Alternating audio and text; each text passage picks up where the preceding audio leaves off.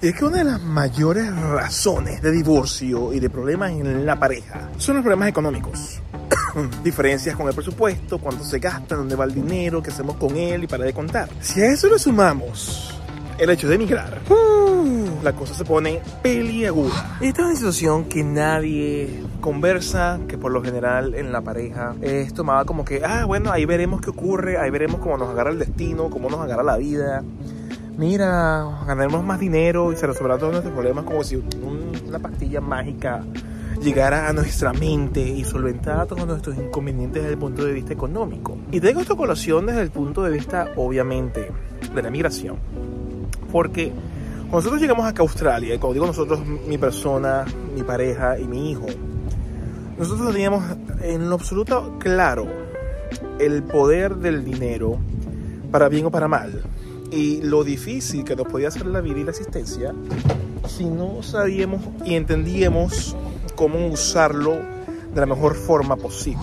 Hay que empezar diciendo que una de las primordiales razones por las cuales las parejas se separan, como dije anteriormente en, la, en la tierra de los canguros, es por excesivas discusiones o diferencias y una de esas razones o diferencias es primero la adaptación al país, obviamente, como un todo, la adaptación a la cultura.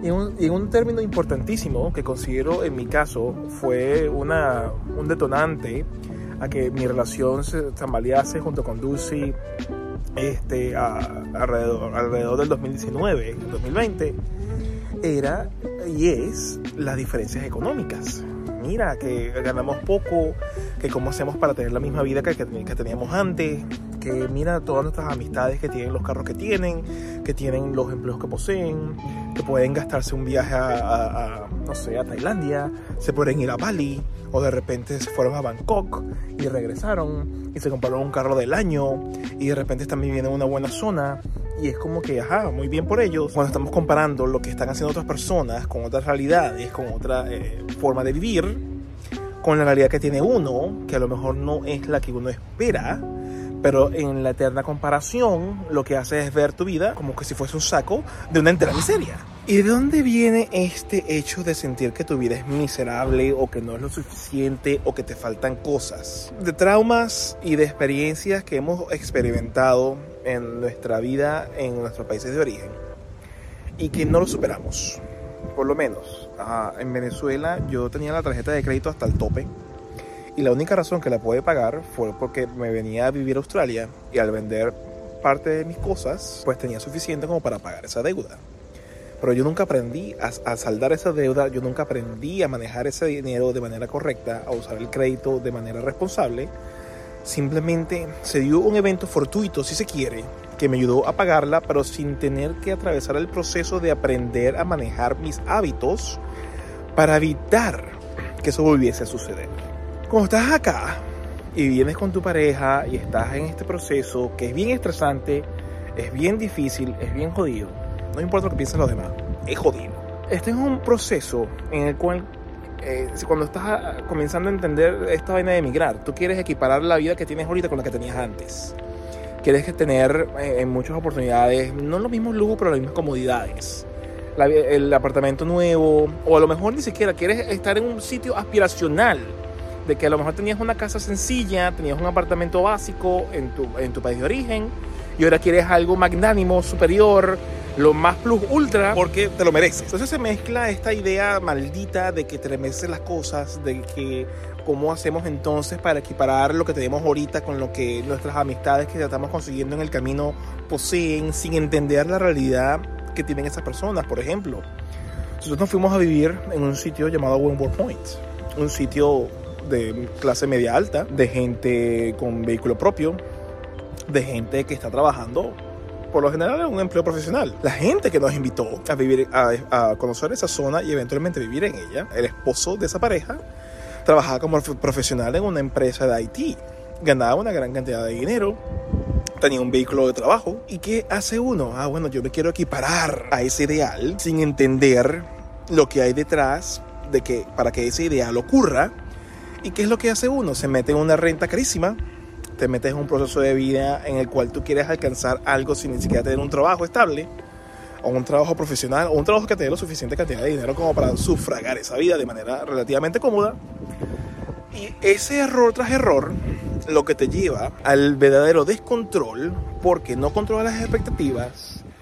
Eh, el dinero simplemente se escurre entre los dedos y no estás logrando ningún tipo de objetivo financiero ni de pareja porque lo que vives es una pantomima y no te has dado cuenta de ello. Como puedes observar es un problema que viene de atrás, es un problema que arrastramos. Así como yo les digo y les, converso todo el tiempo y puedes ver este video acá donde te lo vuelvo a repetir el inglés debería ser algo que desde el punto de vista básico ya tú manejes para hacer que tu proceso de adaptación al nuevo país al que quieres venir a vivir sea más sencillo. Pero cuando tú no manejas estas cosas económicas de buena forma, vienes raspado en la, la materia y solamente pasaste de chiripa y por un hecho fortuito pasaste, llegas acá con todo el nivel de estrés emocional, mental, financiero, el que te dé la gana de meter, y metes tu completo analfabetismo económico, amigo y amiga, hermano y hermana, van a pasar los años y más temprano que tarde, o no importa que sea tarde o temprano, vas a comenzar a tener deuda de la buena. Pero cuando digo de la buena, deuda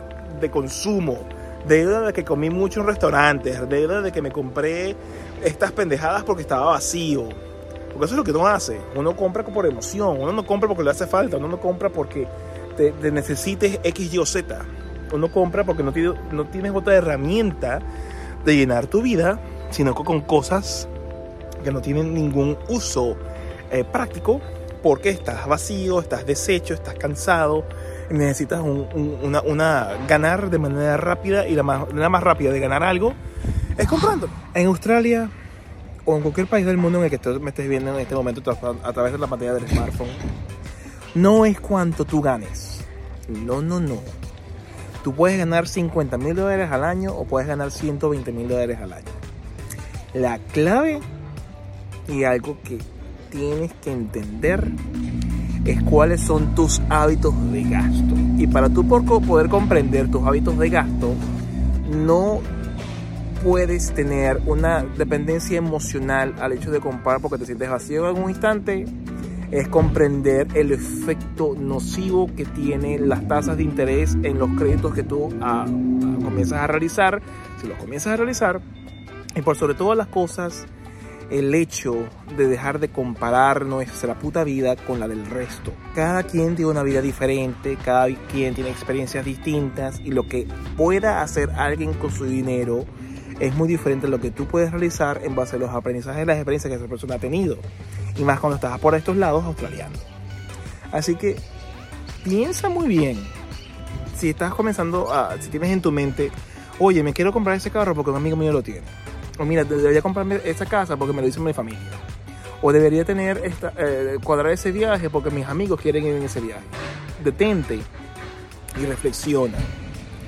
No es que el dinero va a llegar eventualmente, no es que simplemente vamos a meternos en este crédito y lo pagamos poco a poco en, cómodas y olvidadizas cuotas. No, es de verdad quieres hacer eso.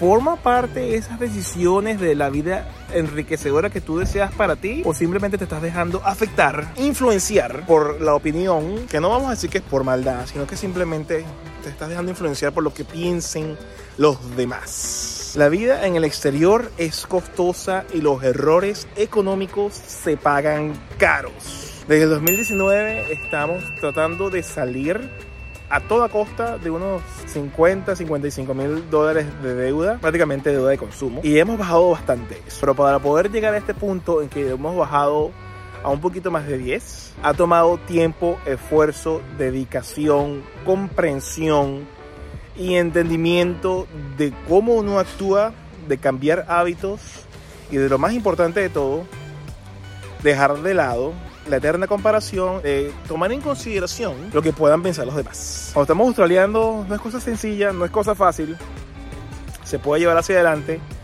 pero va mejor si pasas esta pequeña prueba desde antemano. Y si no lo logras hacer, date cuenta antes que la cagada sea gigantesca. Los dejo con este video por acá, espero que lo disfruten mucho, me parece que es muy interesante observar el hecho de cómo pudieses tú comenzar a pensar en venir a vivir para acá, los, los pasos básicos. Te mando un abrazo y sin más y como siempre, ¡Sayonara!